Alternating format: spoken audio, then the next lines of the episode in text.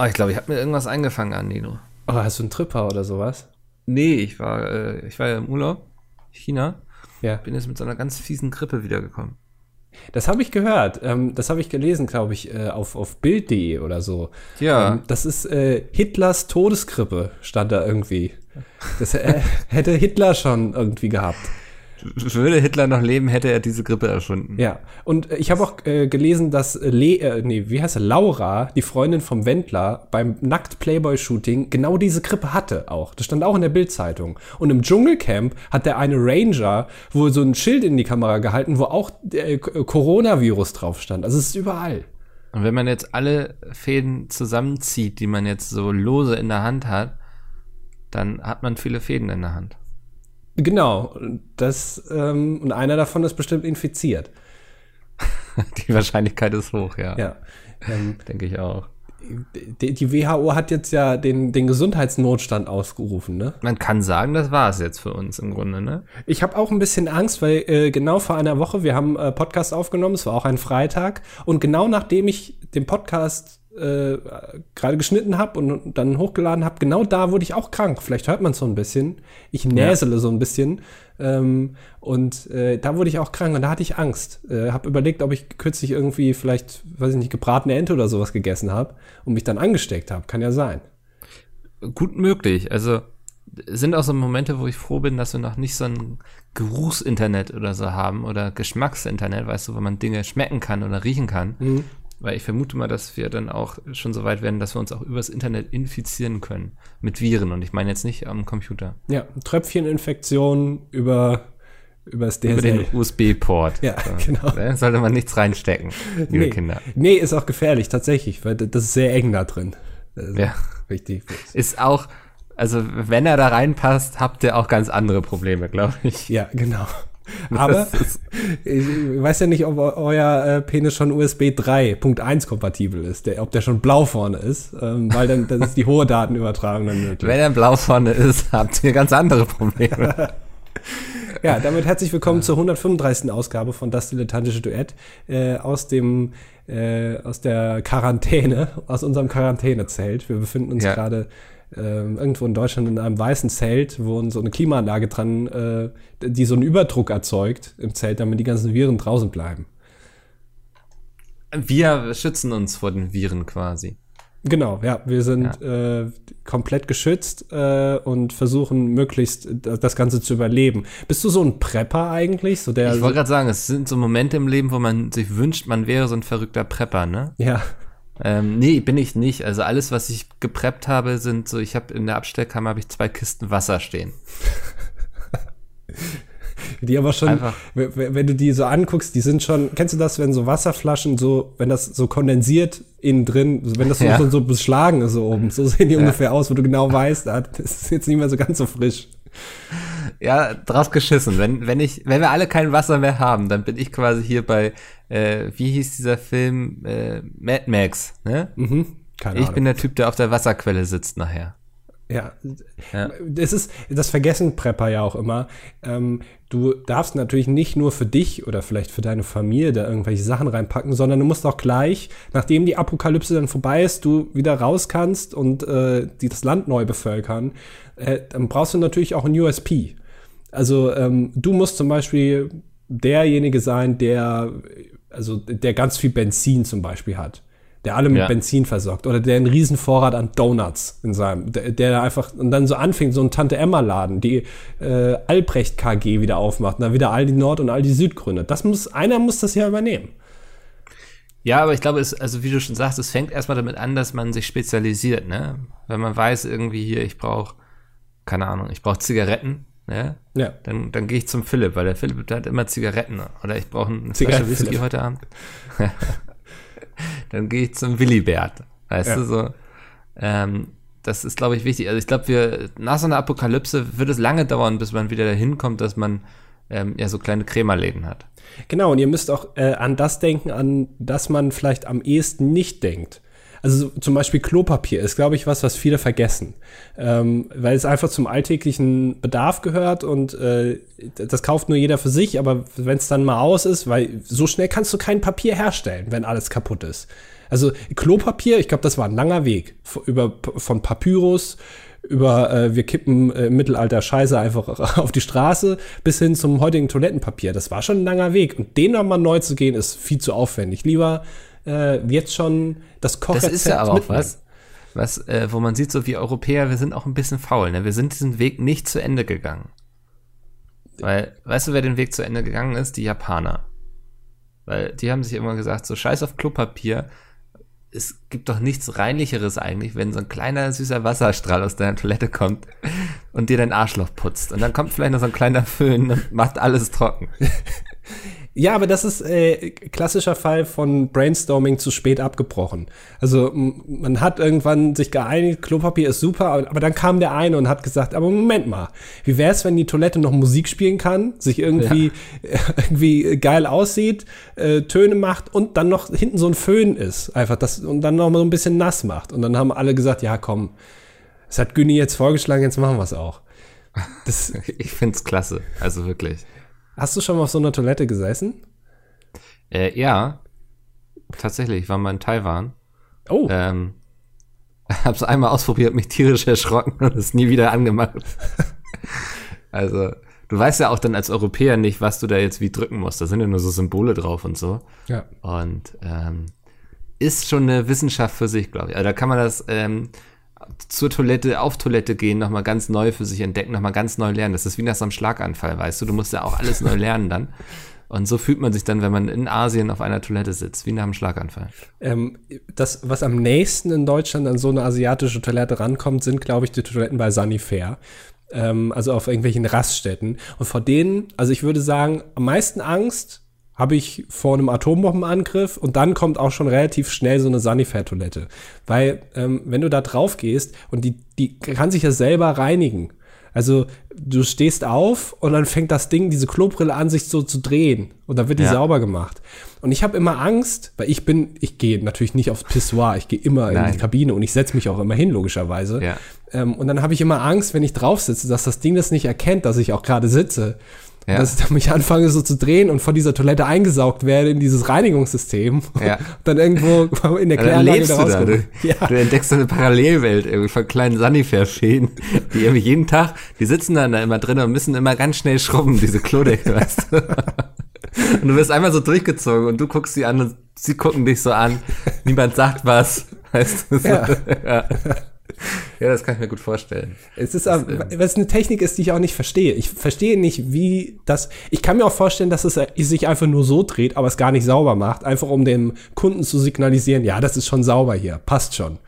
Dabei ja. passiert da einfach gar nichts. Aber ich verstehe es auch nicht genau, wie es funktioniert. Deswegen habe ich Angst. Es ist davor. wahrscheinlich hier, wie, wie heißen diese kleinen Zuckerkügelchen nochmal? Äh, Homöopathie. Das ist quasi die Homöopathie der, ähm, der Toilettenbranche. Genau. Ja, die Leute denken, das hilft was. Ja, und auch generell diese Marke Sanifair äh, steht für hochtechnologi hochtechnologisierte Toiletten. Ähm, und äh, oh, ich habe kennst du die Sendung Trucker Babes? Da sind wir wieder direkt beim Fernsehen. Ja, das äh, kenne ich tatsächlich, weil die haben auch so eine Auskopplung ähm, mit Babes. Ich weiß nicht, ob es genau die Sendung ist. Es gibt auch sowas, ähm, mit welche die fahren Nightliner. Also, weißt du, so Bus mit Bands durch die Busbabes, genau die fahren mit ähm, Bands durch Deutschland und so und dann zeigen sie quasi deren Arbeitsalltag und sowas finde ich ja super spannend. Ähm, das habe ich mir ganz gerne mal angeguckt. Weil, weißt du, dann sind sie da mit, mit irgendwelchen Bands, die man kennt, so Knorkator oder so unterwegs. Finde ich gut. Weil wir wissen ja, haben wir auch am eigenen Leib erfahren, es gibt nichts Spannenderes als Tourleben. Wirklich. du kannst ja. richtig, richtig viel rausnehmen, wenn der Busfahrer nach dem, nach dem äh, Abstellen von dem Gerät erstmal ins Bett geht für acht Stunden. Das ist richtig, da freust du dich als Redakteur. Ja. ähm, und äh, bei diesen, bei diesen äh, hier, äh, wie, wie heißt es jetzt nochmal? Was habe ich eben gesagt? Wie heißt Trucker die Babes. Trucker Babes, genau. Da war eine, die äh, fährt so ein LKW und die ist damit zum Hockenheimring gefahren ähm, und die, deren Geschäftsmodell ist, sie haben Event-WCs.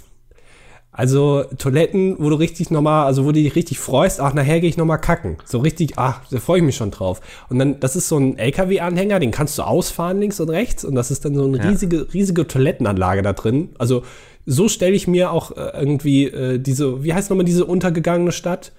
äh, Atlantis. Atlantis. Also so stelle ich mir das vor. So, da ist ein Kamin drin, der brennt in der Toilette. Ähm, und das sind so Handtücher und so. Also es ist wirklich, das ist so golden, schwarz und alles so dezent beleuchtet. Ähm, und äh, dann ist die damit zum Hockenheimring gefahren, hat ihn da aufgebaut. Ähm, Aber schon in der VIP-Gasse, ne? Also nicht irgendwo.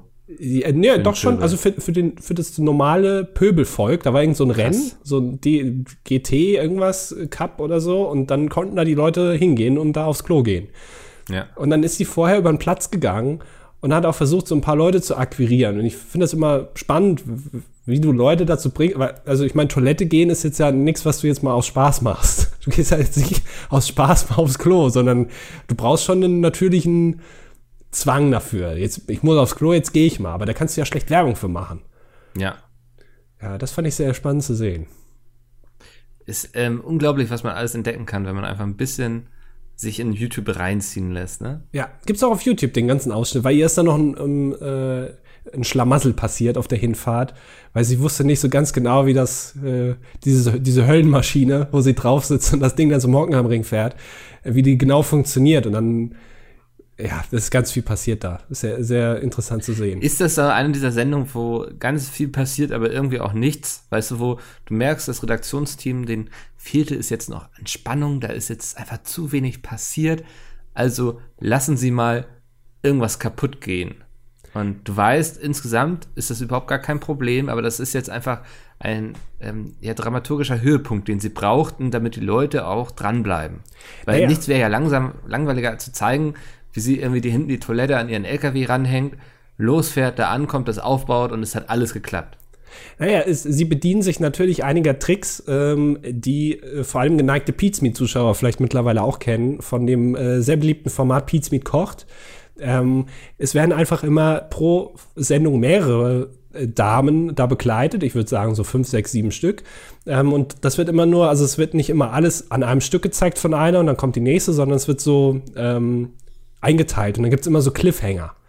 Ja. Dann, aber dann weißt du, ah, dann sagt irgendwie der Kommentator, aber dann kommt etwas, womit sie gar nicht gerechnet hat. Und dann kommt die nächste. Und dann weißt du genau, diese Situation, die jetzt danach kommt, die werde ich erst in einer halben Stunde sehen, weil sie jetzt natürlich alle anderen vier erstmal auch abfrühstücken müssen mit deren Ausschnitten, bis das dann wieder kommt. Und, Und du gehst ähm, schon so in deinem Kopf durch auch, ne? Womit wird sie nicht gerechnet haben? Genau. So. Und dann kommt am Ende raus, es ist halt Stau. Also ja. sie steht dann halt im Stau.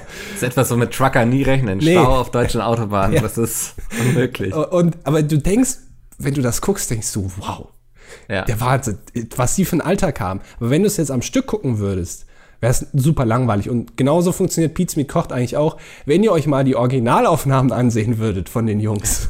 Eine Stunde lang, wie Jay da steht und Zwiebeln schneidet, ist das jetzt auch nicht gerade das spannendste Material.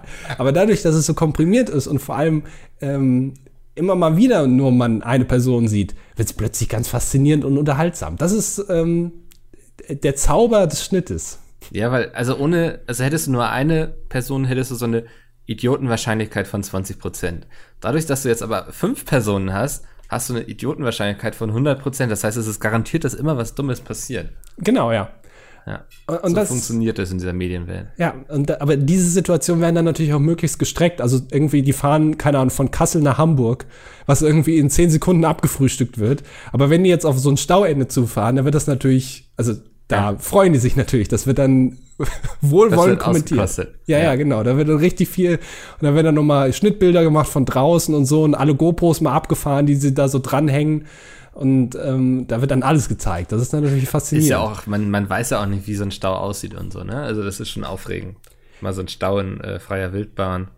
Ja, ist, äh, vor allem von so weit oben. So LKW-Fahrer sitzen ja auch richtig weit oben. Die können ja, also teilweise, die sehen ja die Erdkrümmung, wenn die irgendwie auf der A3 stehen. Dafür beneide ich die auch echt. Ich fahre ja so einen kleinen Skoda Citigo, ne? Also ja. ein wirklich kleines Auto. Also das ist, ähm, danach kommt im Grunde nur noch ein Smart. So kleiner wird's nicht mehr. Aber ich würde gern den so hochlegen wie so ein LKW. Sieht ein bisschen blöde aus vielleicht, aber es stelle ich mir unglaublich praktisch vor, wie weit man dann sehen kann und so. Ja. Ja. Ähm, dann musst du dir vielleicht so ein SUV zulegen. Weil ein SUV ist ja im Prinzip ein ganz normales Auto, nur höher. Und mit ein bisschen ja, mehr Verbrauch. Also dann würde ich mir eher noch einen VW-Bus zulegen. Ah, ja, so ein, so ein, wie heißen die so? Caddies? Nee, heißen Ja. die so? Ja. Ja, kannst du, Bulli, ne? Bulli, ja, sowas. Ja, Bulli sowas. habe ich. Da sitzt du richtig schön hoch. Ich weiß, ich, für mich ist das, Bist du der ähm, König der Straße. Hm? ich weiß, also in, in hohen, also in niedrigen Autos hast du ein äh, schlechteres Geschwindigkeitsempfinden. Ähm, Empfinden. also ich, ich finde, je tiefer man sitzt, desto schneller kommt einem 50 km/h vor. Ähm, das ist mir schon ganz oft aufgefallen. Deswegen glaube ich auch, dass Lkw-Fahrer, weil die so hoch sitzen, ähm, für die läuft alles einfach sehr, sehr, sehr viel langsamer ab. Ist doch super, dann können die viel schnell, also viel besser reagieren auf das, was da passiert. Wie so eine Fliege einfach. Die sind also sehr, sehr schnell in ihrer Reaktionszeit. Ja, ja, die sind so ein bisschen wie Neo aus Matrix. Ne? Du, immer du mit deinen Filmen, die keiner kennt, diese Anspielung, das ist mir wirklich, ich kann damit nicht mehr Ja, anfangen. schade, der wird jetzt, den werden viele nicht verstanden haben, was ich damit meinte. Äh, Ist das dieses Bullet Time? Genau, Ja, wie er sich in Zeitlupe nach hinten biegt und die Kugeln über ihn wegschwirren. ja, so funktioniert das, äh, auch. so stelle ich mir hier Money, den, den LKW-Fahrer, vor, wenn er da mit 80 über die Autobahn düst Ja. und dann irgendwie den kleinen Skoda Citykurs ausweichen muss.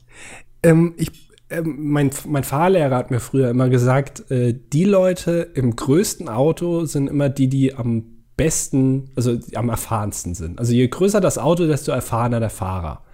Ähm, ich habe jetzt aber durch diese Trucker-Babes habe ich rausgefunden, dass du schon mit 18 deinen LKW-Führerschein offenbar machen kannst. Oder zumindest Ja. ab 21 da schon richtig schön fernfahrermäßig unterwegs sein kannst. Das hat so ein bisschen mein Weltbild zerstört.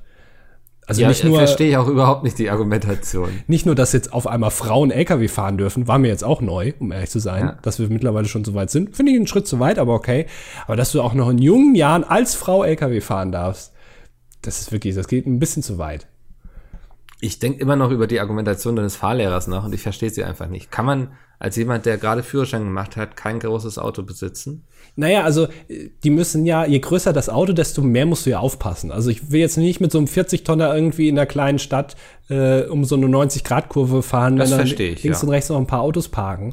Ähm, aber äh, also deswegen, ich habe immer gedacht, ja, stimmt schon irgendwie. Weil die können ja auch weit gucken und so und die sehen, wenn die Ampel rot wird, ähm, wo du in deinem kleinen Auto das noch nicht siehst, weil vor dir irgendwie gerade so ein DHL-Wagen steht, dann siehst du das natürlich nicht. Ja, Ähm, fährst voll hinten drauf. Genau, was ja halt so, so standardmäßig passiert so. Ähm, aber äh, ja, also mittlerweile, also vor allem, wenn man sich diese ähm, Aufnahme anguckt von der Dame, die dann nach, nach Hockenheim gefahren ist mit ihrem Event-WC, da fängst du dann schon an, ein bisschen daran zu zweifeln, ob LKW-Fahrer auch immer so die erfahrensten Leute sind, äh, wenn die nicht ganz genau wissen, was für Knöpfe das Ding eigentlich hat. Aber gut. Ja, verstehe ich. Ähm, Andi, kennst du diese Bloody Mary Sache, wenn man sich vor den Spiegel stellt und dreimal Bloody Mary sagt und dann taucht hinter einem eine, äh, eine ja, erschreckende Person auf quasi? Ich dachte, du meinst jetzt irgendwas. Ja, Ich meine nicht den Ahnung. Cocktail. Nee, ich dachte, du meinst jetzt auch Menstruation, habe ich jetzt gedacht. Nee, aber du kennst diesen, diese Legende, ne? Dass man sich irgendwie mit nachts um Mitternacht irgendwie mit einer Kerze vor den Spiegel stellen soll, dreimal Bloody Mary sagen und dann steht die blutige Marie plötzlich hinter einem. Ist mir jetzt, um ehrlich zu sein, neu. Aus welchem Film ist das? Ist das gar kein Film? Okay, hast du dir das ausgedacht? Ist das irgendwie Teil deines neuen Buchs oder was willst du jetzt gerade hier bewerben? Aber mach Nein, mal ich weiter. habe ich hab jetzt herausgefunden, was das Äquivalent ist, um einen Ostdeutschen anzulocken. also, Ja? ist äh, ungelogen. Ähm, mir ist letztens ein kleines Malheur passiert. Ich ähm, esse ab und zu mal ganz gerne schön so ein bisschen Senf auf meinem Brötchen mit, mit äh, Harzer Käse. Alter. Das, da gehe ich drin auf, ne? Wirklich so, Ähm. also diese Harzer Roller, also wirklich so die Dinger, Ja. die, die sich irgendwie so ein LKW-Fahrer unter die Arme als Deo schmiert. Das meinst du? Genau. Ja, okay. Ja. Da, das ist, da geht mir morgens das Herz auf und die Hose, wenn ich das auf meinem Brötchen finde. Ähm, und schmiere ich mir schön so das Brötchen und will den Senf dann zurücktun in seinen Kühlschrank. Ähm, und er rutscht mir leicht aus der Hand und fällt auf den Boden und ich habe so einen riesen Senffleck auf dem Boden. Und ähm, was macht man heutzutage? Antwort A wäre es einfach wegwischen. Antwort B ist ähm, erstmal ein Foto von machen für Instagram und es dann wegwischen. Ich habe mich natürlich für B entschieden, weil ich dachte, hey, in meinem langweiligen Leben, ich sitze den ganzen Tag nur im Homeoffice und weiß nicht, was ich bei Instagram teilen soll, kann ich zumindest mal die Leute irgendwie hier an meinem kleinen Schlamassel teilhaben lassen, ne? dass die auch vielleicht zu Hause sitzen und sehen, ah, guck, Der Mickel ist ja auch ein ganz normaler, dem passiert sowas auch mal. Der isst ne? sogar Senf, das ist ja unfassbar. ja. Und innerhalb von fünf Minuten hatte ich drei Leute irgendwie, die so, oh Mann, der arme Bautzner, ich komme selbst aus Bautzen. also wirklich. Das ist wie so eine Fliegenfalle für Ostdeutsche gewesen. Ich, mein ganzes Postfach war voll mit Leuten, die irgendwie den Senf bemitleidet haben, weil sie auch derbe auf den abgehen. Und also es waren, glaube ich, drei Bautzen da innerhalb von zehn Minuten, die geschrieben haben. Entweder ich komme aus Bautzen oder ich komme aus der Nähe. Und also wenn ihr mal irgendwie einen Ostdeutschen in euer Leben locken wollt, das ist der way to go. ja, aber ist doch auch eigentlich traurig, dass so der kleinste gemeinsame Nenner im Osten so eine Senffabrik ist einfach. Also das. Ich glaube, das darf, das ist also wirklich ostdeutscher Exportschlager. Das ist also besseres Marketing könnte Bautzen wahrscheinlich gar nicht machen als diesen Senf, weißt du? Wir wissen ja alle, Bautzen hat ein großes Problem irgendwie, es wird viel AfD gewählt, viele viele braune, sag ich mal, ne? Aber Bautzener Senf ist bestes Stadtmarketing, wie es äh, sein sollte. Weißt du, wenn, wenn ich mal im Osten sein werde, ich werde einen kleinen Abstecher nach Bautzen machen und mir da, ich werde so eine, wie andere sich irgendwie so eine Whisky-Brennerei irgendwie begutachten, wo man dann so verschiedene Whisky-Tastings machen kann und so werde ich äh, hier bei Bautzen, ich werde in die Senfbrennerei gehen und mich da mal durch die verschiedenen Senfsorten probieren bei Senf ist, finde ich schon, also die großen drei, ja, Ketchup, Mayonnaise, Senf, ist Senf, ja. finde ich, immer noch das unterrepräsentierteste. Also es gibt ja auch, also du sagst ja auch Pommes rot-weiß, du wirst noch nicht mal gefragt nach Senf. Also ja, Pommes würde ich auch nie mit Senf essen. Ja, aber nein, nur weil du es noch nie probiert hast. Aber das ist schon, also ich kann mir schon vorstellen, so das Pommes mit Senf, das, also ich finde schon, Senf müsste eine größere Lobby haben in Deutschland. Also ich finde so gerade so ein Feigensenf oder so, ne? Es ist auch wunderbar. Ja, genau, so ein bisschen fruchtig noch mit dabei und ja. so. Und, ähm, du kannst, Senf ist so vielseitig, du kannst so viel damit machen. Und ich glaube, da haben wir noch viel Potenzial noch gar nicht ausgeschöpft. Es gibt ja auch den klassischen Senf, der einfach nur gelb ist, so einfach so eine Pampe ist. Ja. Und es gibt auch Senf mit so Körnern drin. Oh, der ist, der ist auch sehr schön. Körniger Senf. Genau. Liebe ich. Wo man ja. nicht genau weiß, ist das jetzt einfach nur schlecht püriert oder ist das, also woher kommt das jetzt, was hat das für einen Sinn? Ja. Ähm, aber es ist gleich, du kommst dir gleich ein bisschen ähm, wohlhabender vor, wenn du Körnigen Senf isst. Ich mache mir auch hin und wieder, mache ich mir ja mal einen Salat. So, ich denke, die Leute werden schon mitbekommen haben, dass ich ähm, mittlerweile sehr auf meine Ernährung achte, sehr viel bewusster bin und so. Und da gehört auch zwischendurch mal so ein Salat dazu für die Vitamine und so. Und mein Dressing mache ich immer, da kommt immer ein süßer Senf mit rein. Ja. Das, also wirklich. Genau wie man das auch kennt von, von Fleisch, wenn man irgendwie Frikadellen oder sowas macht, so Buletten. Ja. Ähm, immer noch mal ein bisschen Senf mit rein. Also man weiß auch nicht ganz genau, warum. Also warum jetzt ausgerechnet Senf, weil Ketchup würde jetzt irgendwie ein bisschen mehr Sinn machen. Aber man macht Senf mit rein und es ist dann am Ende auch besser. Zumindest bildet man sich das ein. Ja, ich finde auch so eine Bulette kann man auch wunderschön, wenn man nicht Vegetarier ist, in so einen, in so einen kleinen Senfhaufen dippen.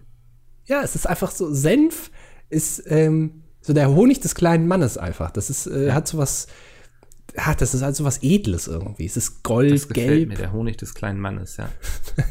das ist irgendwie, ich, ich finde, das hat schon was. Also mehr mit Senf kochen einfach mal. Den Senftopf. Mein Problem ist ja immer, ich bin auch so einer, ich kaufe mir dann so ein Senfglas und ähm, Senf ist ja eines dieser Produkte, was, äh, wo du gleich wenn du es in der kleinsten Menge kaufst, unfassbar viel kaufst. So ein Senfglas ja. steht ja immer ungefähr viereinhalb Jahre in deinem Kühlschrank also, rum.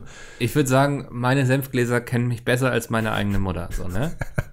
Die ja. haben schon mehr Zeit mit mir verbracht und mich in intimeren Momenten erlebt als äh, meine Familie. Vor allem haben sie dich in traurigeren, mehr traurigeren Situationen gesehen, wenn du nachts, nachts. irgendwie um 0 Uhr vor dem ja. Kühlschrank stehst und irgendwas suchst, aber es ist nur noch das Senfglas drin und so ein bisschen Tomatenmark, dann denkst du dir, ach komm.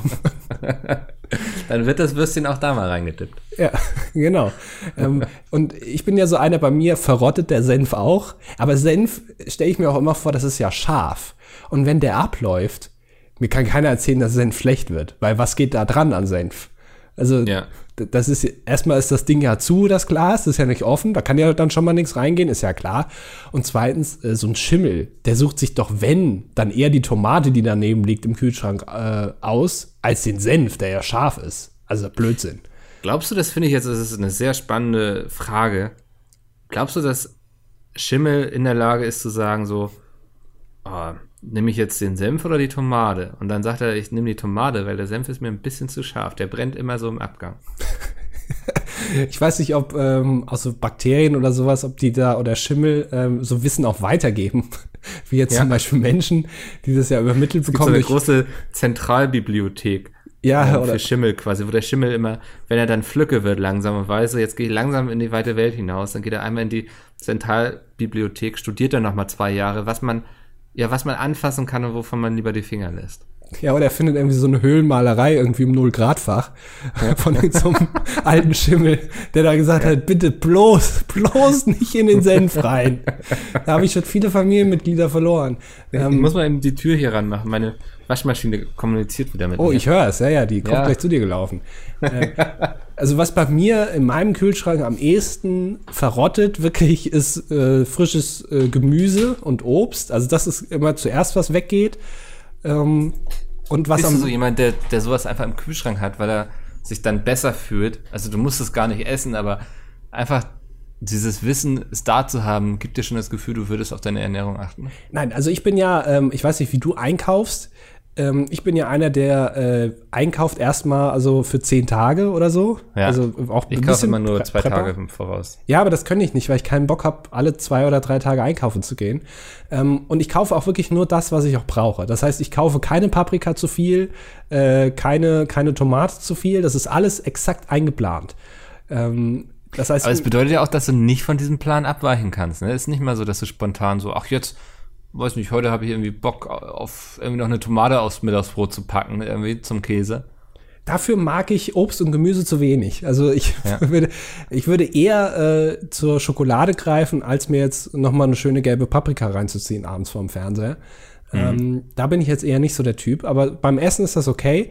Äh, Problem ist halt nur, dass äh, bei zehn Tagen, also wenn man dann irgendwie so ein schönes Paprikagericht irgendwie für den achten Tag eingeplant hat, dann sieht die Paprika halt auch dann aus wie, weiß ich nicht, wie so ein Buschwerk einfach. Ja, also dann also, sieht die Paprika auch so aus, als hätten, gäbe es in dieser Zentralbibliothek irgendwo so ein großes Plakat, wo steht Paprika, that's the way to go. Ja, genau. Ja. Das ist einfach, äh, und dann bin ich natürlich, habe ich ein Problem. weil dann ja. ein Essen ausfällt. Und dann muss ich wieder improvisieren. Und was man halt immer zu Hause hat, sind Nudeln. Und dann gibt es halt Nudeln. Aber ja. Mit ein Stück Butter. Ja, Nudeln habe ich immer zu Hause und so passierte Tomaten. Ja. Dann mache ich mir eine schöne Soße, eine schöne Tomatensoße mit Nudeln. Ja, also ich habe auch, vor allen Dingen, ich bin auch so ein Mensch irgendwie, ich kaufe auch immer Nudeln. Wenn ich weiß, okay, ich will heute irgendwie Spaghetti essen, kaufe ich eine neue Packung Spaghetti. Dass ich zu Hause schon fünf angefangene Packungen Spaghetti habe, das ignoriere ich irgendwie komplett. Ja, weil man da auch schlecht immer einschätzen kann. Ich finde, Nudeln ist sowieso eines der Produkte, was du am schwersten einschätzen kann, wie viel du äh, im, im trockenen Zustand in den Topf reinwerfen musst, dass es am Ende genau so rauskommt, dass du sagst, ach, das war jetzt von der Menge her perfekt. Ich bin so jemand, ich koche immer pauschal erstmal sechseinhalb Kilo äh, Nudeln für eine Person. Ja. Ähm, und wundere mich dann danach, dass das, weil das sieht immer nicht so viel dass aus. Dass alles weg ist. ja, aber wenn du dann das so abgießt und so und dann denkst du, ja, ja. Mensch, das ist aber schon, also. Das wenn es dann schon so viel. oben langsam so rüberschwappt übers Nudelsieb quasi. Ja, genau. Ja. Äh, da macht man sich dann Gedanken. Ähm, und äh, das ist so ein Problem. Also Nudeln ist sehr schwer einzuschätzen, ähm, aber kann man natürlich super halten. Und auch bei Nudeln kenne ich keinen, ähm, also ich kaufe von allem die Billigmarke außer bei Nudeln. Also da kann mhm. mir keiner reinreden. Da kaufe ich die Premium-Marke, weil ich mir denke, ich möchte da auch die italienischen Köche äh, in Venezia, die die noch äh, handklöppeln, die, die Spaghetti für mich, ja. die will ich auch unterstützen.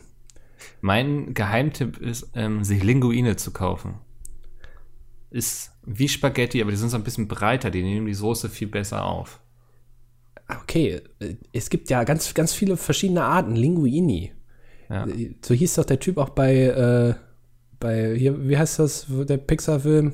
Ich habe vergessen, Ratatouille. Papatouille. Ah, ja. hieß er Linguine?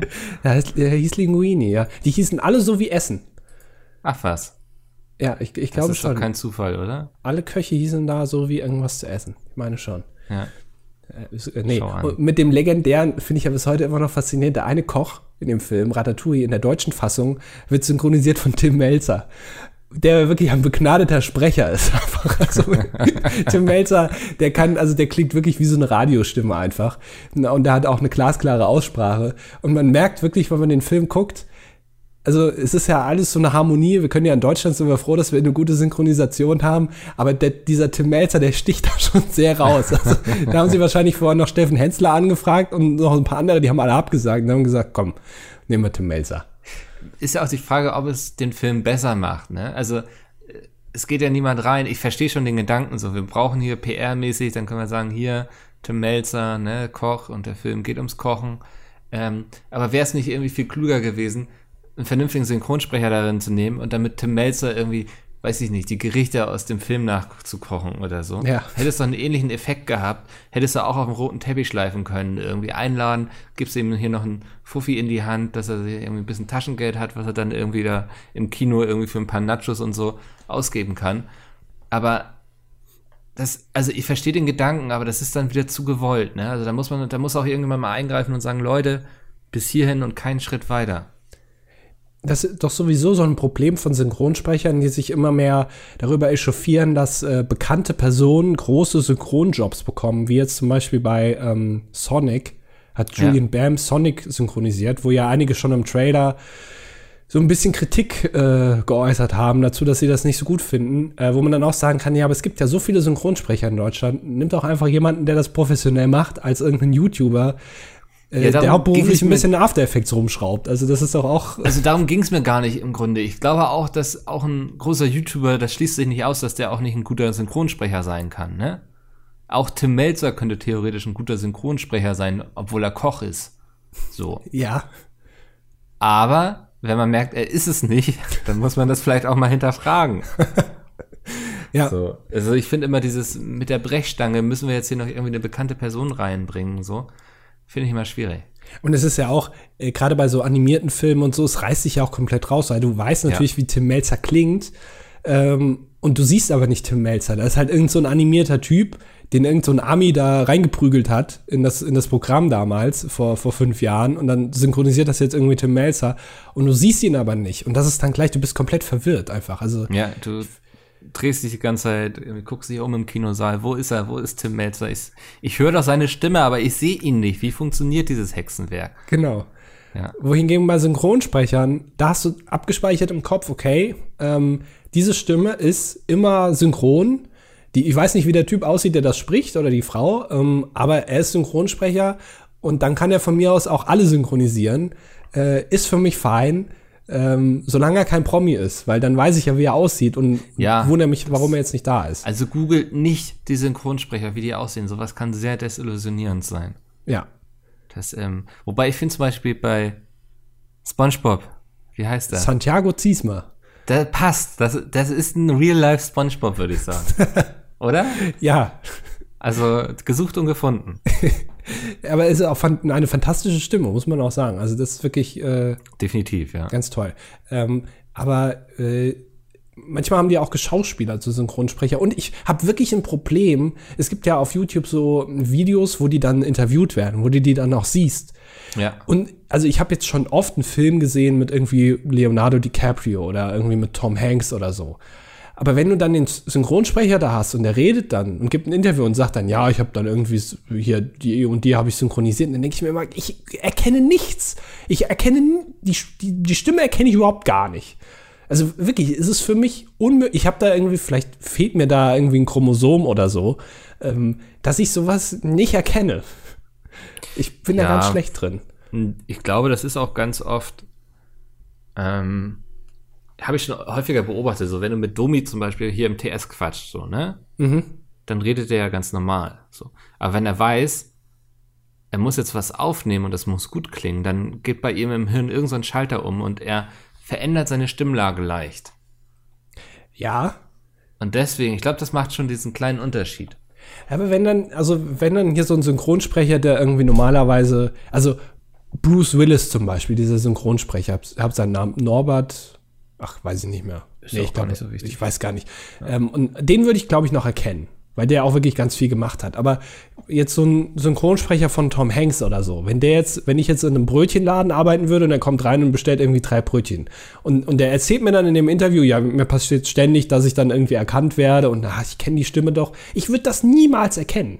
N niemals. Also, wenn da jetzt, wenn der ein Bild nebendran, neben sein Gesicht halten würde von Tom Hanks, und dann sagen würde, ich hätte gern drei Brötchen XY, dann würde ich wahrscheinlich denken, Moment mal, Moment. wer hat jetzt gerade geredet? Das Bild oder der Typ? ja. Aber das, also, und ich bin auch ganz schlecht ähm, darin, Leute zu erkennen, wenn die irgendwie verwandt sind mit jemand anderem. Also, wenn jetzt, wenn ich eine ne Frau sehe und die ist dann aber die Tochter irgendwie von Hannelore Elsner. Das ist jetzt der erste Name, der mir eingefallen ist. Ich würde das im Leben nicht erkennen, wo andere sagen, die sieht doch genauso aus wie die, würde ich sagen, nein, niemals. Ich, keine Ahnung, ich erkenne das nicht. Ähm, wirklich, ich bin Menschen, also mit Menschen kann ich wirklich gar nicht. Das ist uns aber schon früher aufgefallen. Also dafür haben wir jetzt nicht 135 Folgen gebraucht, um das zu bemerken, oder? Ja, stimmt schon. Ja. Also das ist jetzt keine neue Erkenntnis, die wir hier den Leuten präsentieren können, wo sie irgendwie nach dieser Stunde das dilettantische Duett rausgehen und sagen, Mensch, heute habe ich mal wieder ein bisschen mehr über Andi gelernt. Der mauert ja sonst immer so, der versteckt sich immer hinter irgendwelchen zynischen und sarkastischen Sprüchen, man weiß gar nicht so richtig, aber dass er mit Menschen nicht kann, das überrascht mich. Tja, Inselbegabung. Ich kann das ja. nicht, dafür bin ich in anderen Sachen sehr viel besser. Gibt es irgendwas, worauf du richtig stolz bist? Ähm, ich äh, kann sehr schnell sehr ausflippen. Also ich kann wirklich richtig unangenehm werden in kürzester das Zeit. Kennen wir von lokale Games-Aufnahmen, ne? Wenn du immer, du, du wirst dann ja immer zu so einem kleinen Tyrannen, kann man sagen. Ja, also, weil mein Problem ist, ich stelle mir das immer vorher, ich plane das alles sekündlich durch. Also ich habe einen Plan wirklich auf die Sekunde runtergranuliert. Ja. Und wenn das nicht mehr passt, dann werde ich wirklich, also wie so ein Klaus Kinski dann. Dann, dann schreie ich die Leute an und beschwere mich übers Essen. Ähm, dann ist wirklich alles, da sind alle Tore offen. Also wenn ihr in so einem Video, was mal so bei dieser, wenn alle zusammen sind, mal gedreht wurde, wenn ihr da im Hintergrund so ein leicht schimpfendes Geräusch hört, das bin immer ich. ja. Wie so ein Rumpelstilzchen. ja. ja. Äh, aber gleichzeitig ist das, glaube ich, auch ein Vorteil, weil ich äh, mir sehr dediziert, also ich kann sehr konkret mir Gedanken machen und das sehr genau vorher durchspielen. Aber wenn es mhm. dann nicht so funktioniert, dann bin ich komplett verloren einfach. Lost sozusagen. Genau, würde man heutzutage im Twitch-Sprech würde man das so sagen, ja. ja. Fehlt noch ein Kappa hinten dran. Äh, dieses Kappa, Egal, wollen wir uns darüber aufregen oder wollen wir es lassen? Ja, es ist einfach äh, unnötig, Ironie anzeigend, also wirklich für die letzten Idioten, die es noch nicht verstanden haben. Aber das ist wirklich auch ein Problem. Ich glaube, das ist ein, ein äh, gemachtes Problem durch die Zuschauer, weil viele Ironie einfach nicht verstehen und ähm, dann die brauchen dann dankbar noch so ein, sind quasi für genau. dieses Kappa. Dass man sie noch mal an die Hand nimmt und sagt, hey, das, was ich eben gerade gesagt habe, es war ironisch gemeint. So ein bisschen wie unser Ironieschild, was wir, glaube ich, in den ersten vier Folgen benutzt hatten, mhm. weil doch einige Leute auch sehr verwirrt waren, ne? wann wir einen Witz machten und wann nicht. Genau. Ja. Das ist, das ist eines der großen Probleme in Deutschland dass die Leute keine Ironie verstehen. Und der Coronavirus. Das sind zwei der Hauptprobleme, die wir aktuell haben.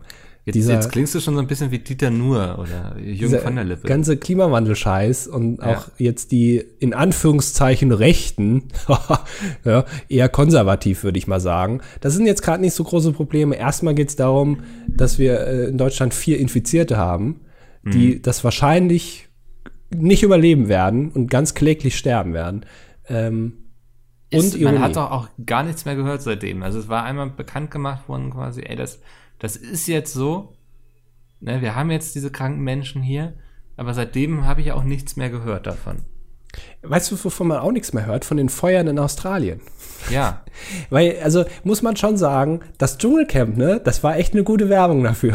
Aber seitdem das nicht mehr kommt, interessiert sich auch keine Sau mehr für Australien. Ich wollte fragen, war es eine gute Werbung für die Feuer oder? Ja, ich glaube schon. Also gerade im, also dass Politiker ähm, äh, eine politische Forderung mit einer Fernsehsendung verknüpfen. Das habe ich vorher, glaube ich, auch noch nie gehört, dass da gefordert wird, dass die Sendung nicht stattfindet, weil es da brennt. Äh, oh, das, das ja. äh, habe ich auch noch. Aber also ich hatte den Eindruck, dass das Dschungelcamp sehr drunter gelitten hat eher. Also es hat sich auch keine Sau dafür interessiert, oder? Nee, überhaupt nicht. Hatte nur, also nur irgendwie 50% Einschaltquote, aber Nee, also die, da hat sich äh, RTL nicht ein paar Millionchen eingesackt. Nee, nee, das war, war echt. das machen sie nächstes Jahr nicht nochmal, glaube ich. Das kann ich mir nicht vorstellen. Na, dass das, dass sie damit nicht aufhören und so und dass es immer noch, dass sie auf ihre Kosten kamen, das wir hier gar nicht angekreidet haben, aber ich habe das Gefühl, es ist weit hinter dem geblieben der letzten Jahre. Vielleicht hat sich auch nur niemand getraut, drüber zu reden öffentlich. So, Jay hat ja auch zum Beispiel nicht getwittert, aber es geguckt.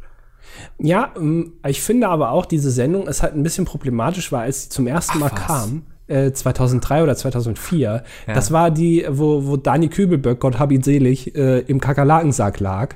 Das war so ein Glassarg und da, dem wurden einfach 30.000 Kakerlaken äh, über den Kopf geschüttet. Äh, oder er lag halt komplett da drin. Ähm, und dann äh, hat er, musste er Sterne einfach abdrehen von so einer, von so einem Schrauben. Und mhm. wenn man das heute machen würde, dann wäre das mega langweilig. Weil, also 30.000 Kakerlaken, so what?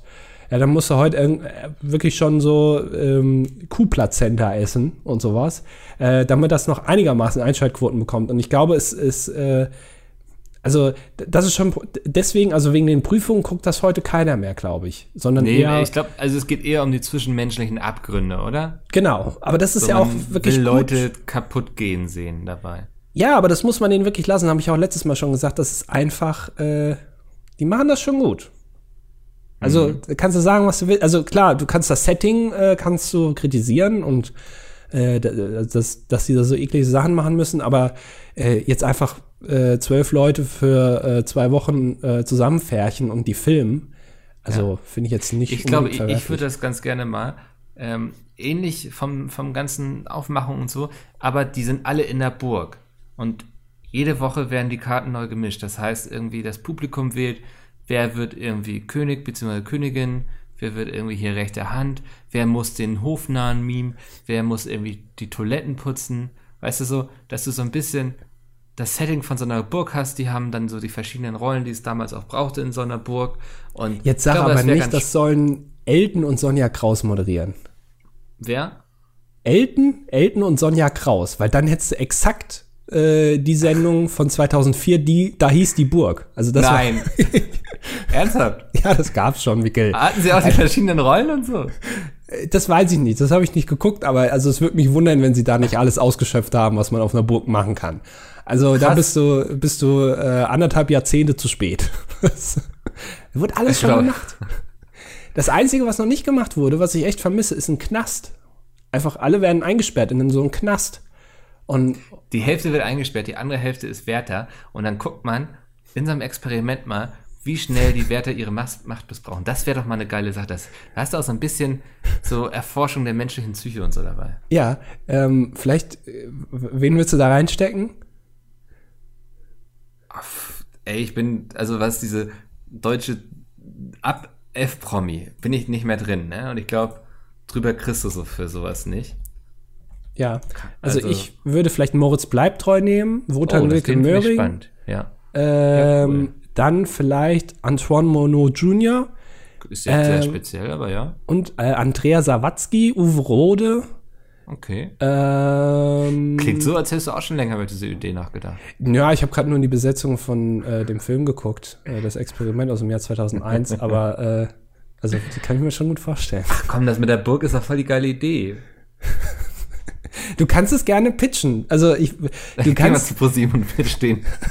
also ich glaube, ProSieben ist damit schon auf die Nase gefallen. Du müsstest jetzt schon zur RTL gehen. Ja. Ähm, die sind da, glaube ich, relativ offen. Ähm, ich habe äh, Burgcamp. Hm? Ich habe noch einen kleinen äh, YouTube-Tipp, äh, bevor wir auf die Kommentare eingehen. Und zwar, ich habe das beste Tiervideo auf ganz YouTube gefunden. Ähm, und das Video heißt. seine Karotte frisst, oder? Nein, das Video heißt Orang-Utan oder Orangutan asks for banana, then throws back peel. Also Orang-Utan möchte eine Banane haben und wirft dann die Schale, äh, die Schale wieder zurück. Und das ist ein Orang-Utan in einem Zoo und der, also der ist wirklich, das ist der König, glaube ich da. Das ist der König des gesamten Zoos. Ah. Ähm, hat auch schon eine sehr, also so eine massige Erscheinung, ja, so ein bisschen ähm, und äh, hält ja, die Hand auf ja. und fängt dann eine Banane von einem, äh, von einem Zoobesucher, isst die und wirft die Schale zurück, will dann noch eine haben, bekommt keine und fängt dann an Steine zu werfen auf den Besucher. Und diese Geste, die, wie er diese Hand immer so aufmacht, ja. um gerne eine die neue Geste ist super, wie er so richtig majestätisch quasi Ja. fordern. Also, also er, er zelebriert diese Geste auch richtig. Es ist nicht einfach nur eine Hand aufhalten, sondern wirklich so ganz forsches, gib mir jetzt bitte eine Banane. Ich habe das gelernt, wenn ich so mache, kriege ich eine. Ja. Ähm, das ist das beste Tiervideo auf ganz YouTube. Ich meine, es ist auch geil so, weil er weiß so, okay, ich bin jetzt darauf angewiesen, dass mir hier irgend so ein Idiot eine Banane zuwirft. Aber ich bin nicht so tief gesunken, dass ich hinterher nicht ihm noch die Schale an den Kopf werfe. Oh Gott, jetzt wirft er mir den Stein. Alter. Aber ich wusste, Also er sieht aus wie so ein debiler Opa, der irgendwie, der gar nicht mehr weiß, wie er sich morgens eine Hose anzieht, aber der darauf besteht, dass er jeden Tag seine Bananen bekommt. ja, aber Das sind so die Leute, vor denen ich Angst hätte im Altenheim. ich finde das auch wirklich gut, dass er auch, also so eine Bananenschale, ne, die tut ihm jetzt ja auch nicht weh, aber dass er wirklich die dann auch wieder zurückwirft und dass er vor allem das koordinieren kann, dass er die auch fängt und so. Ich wusste gar nicht, dass Affen so, also dass die Sachen auch fangen können und so. Das finde ich wirklich faszinierend. Aber dieses Also- Handaufhalten ist faszinierend. Man sagt ja, Affen sind die Tiere, die den Menschen am ähnlichsten sind, ne? Ja. Ja.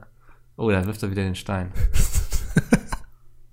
Aber wie er das, aber wie er auch richtig ausholt. Also es sieht da Ja. aus, also wie, wie ein sehr dicker Olympiasportler. Also er kann wirklich unfassbar weit werfen, auch sehr, sehr genau auf die Person. Ja. Ähm, er geht denen sogar nach, also er visiert die richtig an. Das ist also. Und dieses gesamte Erscheinungsbild dieses Affen auch, wie er da sitzt, irgendwie wie so ein, wie so ein Hackfleischberg einfach. Können wir das in der Beschreibung verlinken vielleicht? Das, ja, das können wir verlinken. Genau, also wenn ihr euch das auch angucken wollt, das dilettantische Duett.de, ähm, da könnt ihr euch das mal angucken. Das ist ein wunderschönes Video. Ähm, also wirklich, also wer jetzt noch irgendwie darüber Witze macht, dass irgendwelche Affen im Affenhaus abbrennen, ähm, der hört wohl auch gemischtes Hack. Ha- Hast du übrigens, ist dir bewusst, dass wir, ähm, ich gesagt habe, noch bevor, glaube ich, diese Folge von, ähm, wie heißt der, Lobrecht, im Vornamen? Äh, Felix. Felix Lobrecht, bevor er da Witze drüber gemacht hat, habe ich noch gesagt, dass mir mindestens zwölf Witze darüber einfallen würden, die man machen kann über dieses abgebrannte Affenhaus, aber du mich dann gebremst hast. Ja, erinnere ich mich noch dran, ja. Das heißt, theoretisch hätten wir auch, also wir sind ja ungefähr genauso bekannt wie äh, gemischtes Hack, ähm, dass äh, eigentlich wir da theoretisch fast den Shitstorm bekommen hätten. Ja, aber hättest du, also kannst du auch mal Danke sagen, dass ich das verhindert habe. Ja, manchmal ist gut, wenn du mich dann da auch ein bisschen Ja. Also wirklich, ich hätte nie, ungern dein Gesicht auf der Bild gesehen. Vielleicht, ich vielleicht schon ein bisschen. Ja, auf Seite 3. Ja, besser als ganz unten auf Seite 1, aber das machen die ja nicht mal, dass sie da. Achso, ich dachte, das wäre immer auf Seite 3 gewesen. Nee, ganz früher war es unten Seite 1 unter dem Falz. Also das heißt, du musstest Ja. am Kiosk immer als kleiner Junge die Bildzeitung einmal umdrehen und dann konntest du Ah, okay. schöne Brüste sehen. Ja. Mittlerweile äh, ist es, glaube ich, nach hinten oder sie machen es gar nicht mehr. Ich weiß es nicht. Ich lese gerade die machen es Bildzeitung. gar nicht mehr. Ja, ist langweilig geworden. Ja, jetzt, Ähm, lasst uns auf die Kommentare eingehen. ja. Ähm, der erste ist von Z Zach Flange. Z Zachflange. Ja. ja, keine Ahnung. Beim ESC ist das interessant. Musste kurz äh, aufstoßen, sorry. Das schon wieder, Moment. Dass der äh, ist der NDR, beziehungsweise das deutsche. Moment nochmal. Das ist der NDR beziehungsweise das deutsche Publikum in sechs von acht Jahren nach Lenas Auftritten mit jungen weiblichen Acts versucht hat und jedes Mal auf den letzten Plätzen gelandet ist. Die beiden einzigen Top Ten Plätze nach Lena gab es von den beiden einzigen Männern. ja, aber das ist ja die Frage. Willst du, reicht es dir in die Top 10 zu kommen, dann kannst du einen Mann schicken. Aber willst du Top 1 sein, dann musst du eine Frau schicken. Aber dann hast du natürlich auch die Gefahr, dass du mal auf dem letzten Platz landest. Aber ich finde die Strategie des NDR da absolut nachvollziehbar. Ich finde, man kann doch, also muss man eigentlich, also kann man auch Tiere schicken, vielleicht, also den Orang-Utan, Orang-Utan. der einfach gerne Bananen haben will auf der Bühne. Das würde gewinnen. Also, warum nicht? Ja. Das finde ich eine super Idee. Äh, bevor ich den Kommentar von Fixie Hart. okay, wow, der kam unerwartet. Scheiß jemand an. Ich habe mich schon gewundert, was das für ein komischer Name ist, Fixie Hart.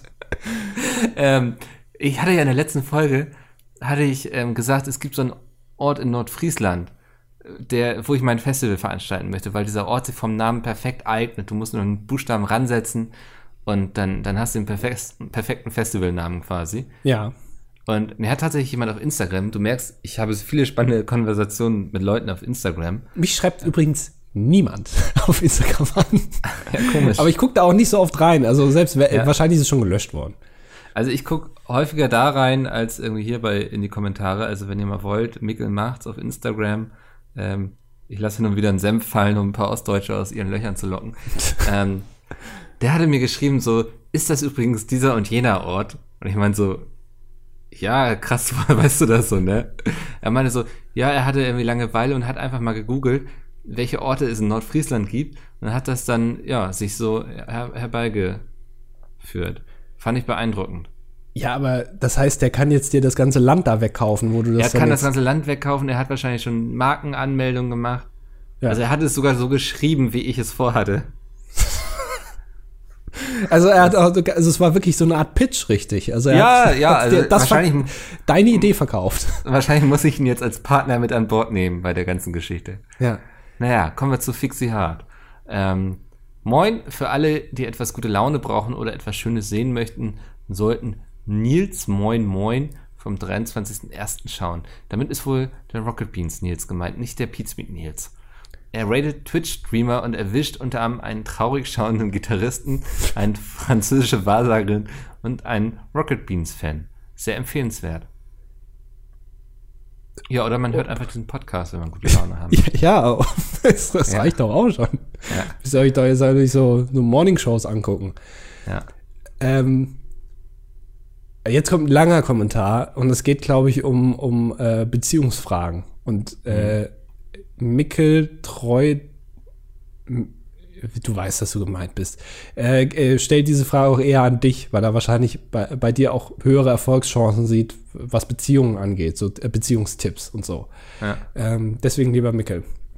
Bis vor kurzem war ich noch in einer Beziehung. Es war alles noch sehr frisch mit der Dame und daher sehr brüchig und sensibel. Der Umstand, dass wir etwas weiter auseinanderleben und uns nicht täglich sehen konnten, war dabei eher suboptimal. Nun ereignete es sich eines Tages, dass die gemeinsame Tage mit mir absagte, weil sie keine Zeit haben würde. Später erklärte sie mir, dass sie in diesen Tagen einen anderen Mann treffen würde. Er würde zu ihr nach Hause kommen und sie besuchen wollen. Über diesen Mann erzählte sie mir schon von Beginn der Beziehung, dass sie ihn sehr anziehend findet. Ja, Okay. Äh, Ich erklärte ihr in einem langen Gespräch, dass ich mit diesem Treffen ein Problem habe und mich verletzt und es mich verletzt, dass sie lieber Zeit mit einem anderen fremden Mann verbringen möchte als mit mir. Genau mit diesen Worten. Sie meinte, sie verstehe, warum ich ein Problem damit haben könnte. Wie sich wenige Tage später herausstellte, hatte sie das Treffen jedoch nicht abgesagt und wollte es auch gar nicht absagen. Als ich davon erfuhr, habe ich ihr erneut gesagt, dass sie mich mit diesem Verhalten verletzen würde. Ich tippe jetzt einfach mal auf eine Tupperparty. Sie entgegnete, dass ich äh, durch mein Verhalten, gemeint war der Satz, dass es mich verletzen würde und ich ein Problem damit habe, wegen diesem Treffen psychisch Druck auf sie ausüben würde, ihr ein Ultima Ultimatum stellen würde, sich zwischen ihm und mir zu entscheidenden äh, zu entscheiden und dass das überhaupt Erpressung wäre. Da für mich bereits die Tatsache, dass sie nach dem Gespräch sich noch immer heimlich mit ihm treffen wollte, sehr grenzwertig war, gingen mir diese Anschuldigungen zu weit und ich beendete die Beziehung und brach den Kontakt ab. Nun, liebes Dr. Mickel-Team, Angestelltenpersonal und Zuhörbolz, habe ich überreagiert, habe ich falsch gehandelt, ich bitte um beratende Worte. Ja, ist natürlich sehr, sehr interessant erstmal. Also ich kenne jetzt ja nur deine Perspektive. Ähm, Ich gehe mal davon so aus, dass du jetzt äh, keine riesen Szene geschoben hast. Ich finde es gut, dass du deine Gedanken und Gefühle ihr mitgeteilt hast. Das finde ich wichtig in der Beziehung. Kommuniziert immer miteinander. Wenn euch etwas Sorgen macht, Probleme, wenn ihr irgendwie ja irgendwo drauf rumdenken müsst, sprecht es einfach an bei eurem Partner, weil das kann helfen. Und ich verstehe auch, dass du dich mit dieser Sache ein bisschen unwohl gefühlt hast. Ähm, mir ist auch noch nicht ganz klar, in welchem Verhältnis deine Ex und dieser Typ standen. Also ob die irgendwie, weißt du, wenn sie schon irgendwie seit Jahren gute Freunde waren und so, dann kann ich verstehen, dass sie sich treffen und so. Ähm, ist natürlich blöd, wenn sie dann Treffen mit dir deswegen absagt, wo ihr anscheinend eh nicht schon allzu viel Zeit miteinander habt. Also, ich glaube, du hast dann nicht überreagiert, ganz ehrlich. Ich glaube, du hast einfach Sorgen gehabt und so und der, die hätte sie dir nehmen können äh, mit den richtigen Worten. Das wollte sie anscheinend auch nicht. Ähm, hat stattdessen sich noch irgendwie heimlich weiter mit ihm getroffen. Also von daher ist es vielleicht gut so, wie es gekommen ist. Ich würde eher sagen, es ist einfach eine vertane Chance für einen Dreier. Ähm, und deswegen würde ich mir da ganz viele Gedanken drüber machen. Und deswegen fragen die Leute lieber mich, nicht dich. Oliver, Bis jetzt war ich immer nur ein stiller Zuhörer, auch wenn ich schon sehr lange euer Gelaber am Mithören bin. Aber ich wollte mich auch einfach mal melden mit einer Frage. Ich wollte fragen, wie ihr, wohl eher Mickel, zum Witcher-Franchise steht und ob ihr die Bücher, Serien, Games konsumiert habt. Und für die Statistik 23 männlich Informatiker. Kenne ich ähm, nicht. ich habe die, die, ich habe ein Buch als Hörbuch gehört, fand ich so, so lala. Ich habe die Serie geschaut ähm, und das äh, Witcher 3 habe ich ein paar Stunden gespielt. Also ich finde es ganz cool, so vom ganzen Setting und so ähm, habe ich, hab ich meinen Spaß mit. Aber ist jetzt nichts, was ich derbe Fan hype irgendwie. Ja. Sehr schön. Direkt weiter zu Philipp. Ähm, ich hatte heute einen Vortrag in der Schule von einer KZ-Überlebenden, jetzt um, das, äh, um die Stimmung noch mal ein bisschen anzuheben hier, die komplett frei und furchtlos uns über ihre Jugend in KZs informierte. Mich erstaunte, wie man so etwas erzählen kann und dass man dauerhaft betont, dass sich verziehen hat, obwohl alle Familienmitglieder deswegen gestorben sind. Ich wollte mal nach eurer Meinung fragen, ob ihr sowas könntet. Also, Mickel. Hypothetisch.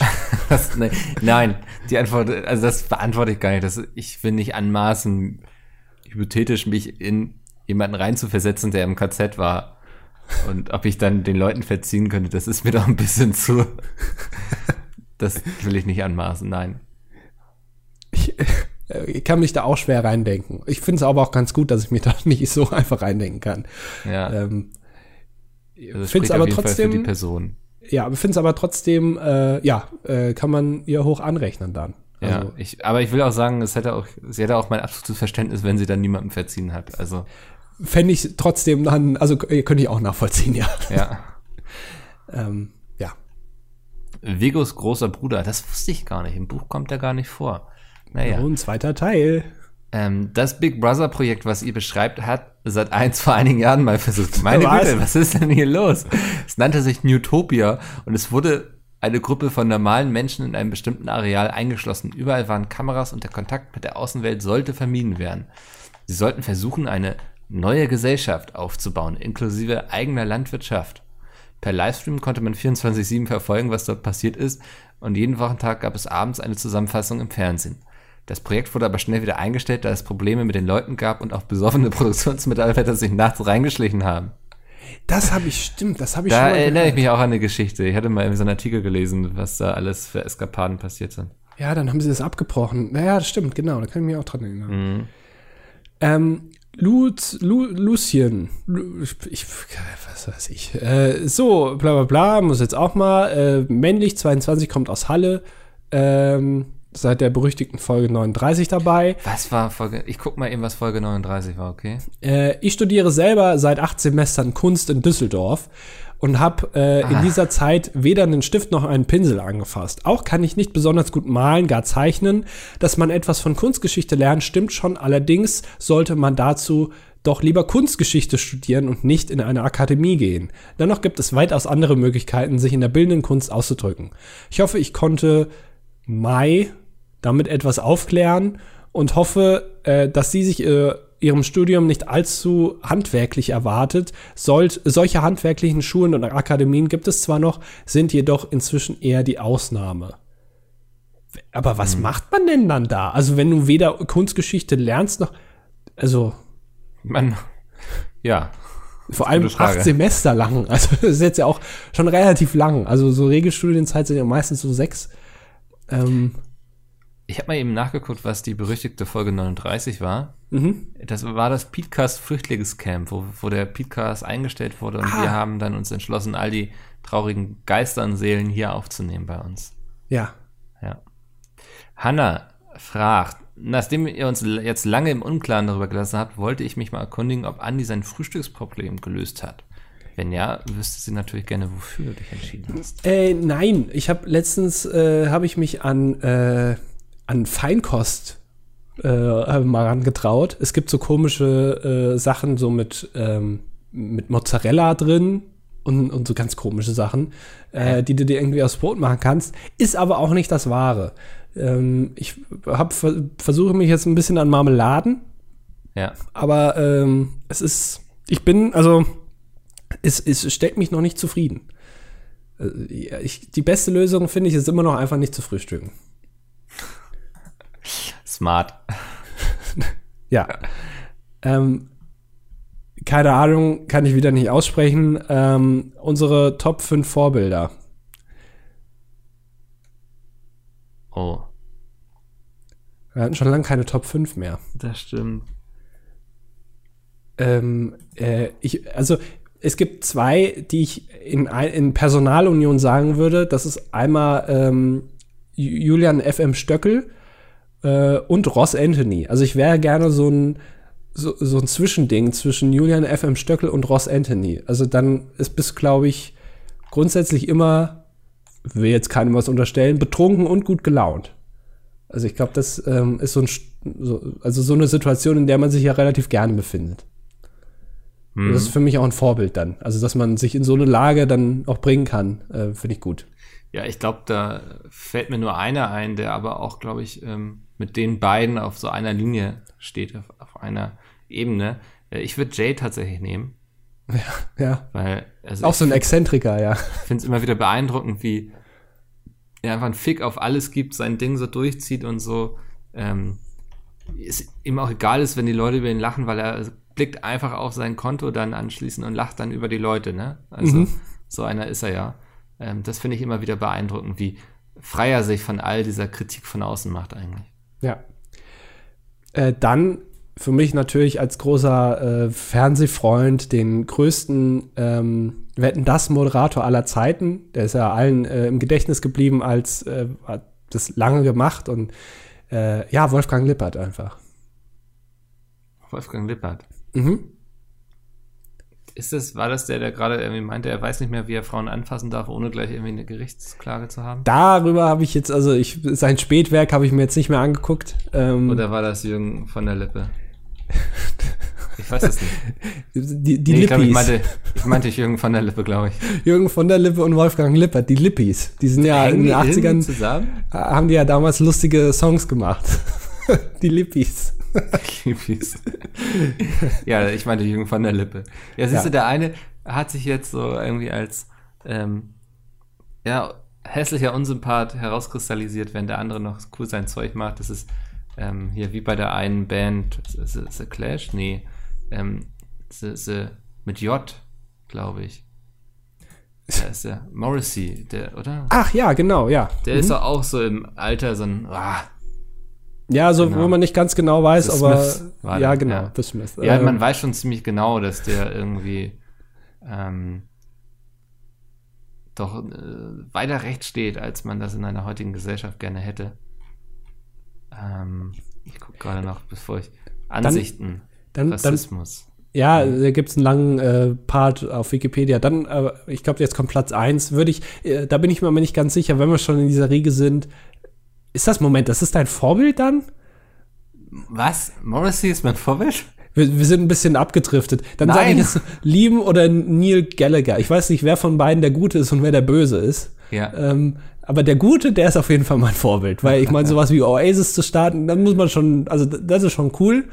Ähm, und jetzt immer noch, dann auch noch auf so einem, äh, auf so einem Benefits-Ding da ähm, aufzutreten in Manchester von ja. Ariana Grande oder wie auch immer sie ausgesprochen wird, keine Ahnung. Ähm, der ist auf jeden Fall der, der es geschafft hat. Und das ist mein Vorbild. Okay. So. Ähm, äh, machen wir weiter mit Chipman der Schlaue, ne? Ja. Er fragt, wenn ihr eine Farbe aus den Gehirnen der Menschen für immer löschen könntet, welche wäre es und mit welcher anderen Farbe würdet ihr diese dann austauschen? Ich würde, glaube ich, die Farbe Rot auslöschen und sie gegen Grün tauschen. Dann hast, weil du dann immer freie Fahrt hast. ich stelle mir das Chaos in der Stadt sehr schön vor. ähm, ich finde die äh, eine Farbe, die man nicht unbedingt braucht, ist braun. Weil ich finde, braun ähm, ist, also alle, wenn, wenn so Bilder so sehr viele Brauntöne haben, fühle ich mich immer nicht so gut. Weil das ist immer dann so langweilig. Braun ist auch, äh, wenn Essen einfach nur braun ist. Wenn man ja. was kocht, ist es meistens braun, außer man kippt irgendwie noch ein bisschen Petersilie drüber. Ähm, Finde ich immer, sieht langweilig aus. Ich würde braun durch, auch vielleicht durch grün austauschen. Mhm. Ähm, er, er, hat noch weiter, zwei weitere Fragen, aber ich glaube, wir sind heute schon ein bisschen über der Zeit. Stellen Sie einfach das nächste Mal wieder. Genau. Ja. Äh, schon wieder ein Name, den ich nicht aussprechen kann, keine Ahnung, Chris Mr. Ähm, er hat bei einem Fernseher nachgeschaut und ähm, Streamingdienste oder auch YouTube-Kanäle lassen sich sogar ganz einfach wie TV-Programme auf die Zifferntasten legen. Dazu genügt es zum Beispiel bei einem gewählten YouTube-Kanal lange eine der Zifferntasten zu drücken und anschließend mit OK zu bestätigen. Krass, ne? Wie heute irgendwie eine Idee nach der anderen, die wir hatten oder haben werden, einfach ja wie so ein überreifer Apfel vom Baum fällt. ja, ja. So, oh letzter, letzter Kommentar. Floppy Disk. Meine folgende Frage richtet sich mehr an den Mickler als an die. Ist es möglich, als Mensch, der mit einem Hund Gassi geht, an einem anderen Menschen mit Hund vorbeizugehen, ohne stehen zu bleiben und sich zu unterhalten? Äh, Floppy Disk, das ist möglich. Ähm, das erfordert ein bisschen, dass du deinen Hund auch trainierst und so. Ähm, du musst ihn einfach zu so einer richtig asozialen Klefftöle erziehen, die sich irgendwie voll in die Leine schmeißt, sobald sie einen anderen Hund sieht, weil dann will niemand stehen bleiben und sich mit dir unterhalten, wenn du so einen richtig asozialen Mistköter da hast. Ja, oder alternativ, der Halter ist einfach die asoziale Mist, äh, Mistkläffer und der redet einfach ganz viel. Dann wollen dich andere auch gar nicht ansprechen. Das stimmt. Ich habe ja auch so ein paar Leute, da wechsle ich schon die Straßenseite, wenn ich die sehe. ja. Und die haben noch nicht mal einen Hund dabei. das ist gar nicht so entscheidend dann, ja. Ja, äh, das waren die Kommentare für diese Woche. Falls ihr auch äh, euren Senf dazu abgebt, um mal ein bisschen im Thema zu bleiben, abgeben ja. wollt, dann schreibt einfach unter diese Folge euren Kommentar. Ähm, ja, und dann hören wir uns nächste Woche wieder. Bis dahin, mir hat's gefallen, Andi. Ich hoffe dir auch. Ja, auch ein bisschen. Das ist doch ein tolles Fazit. Dann bis nächste Woche. Tschüss. Tschüss.